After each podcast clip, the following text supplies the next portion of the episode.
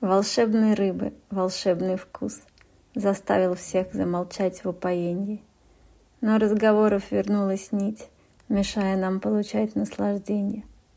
Но этот вкус не испортить ничем. Как божество он парит меж нами.